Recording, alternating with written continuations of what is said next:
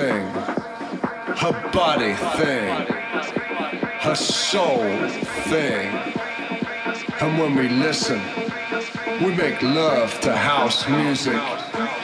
Not everybody understands house music. We make love to house music.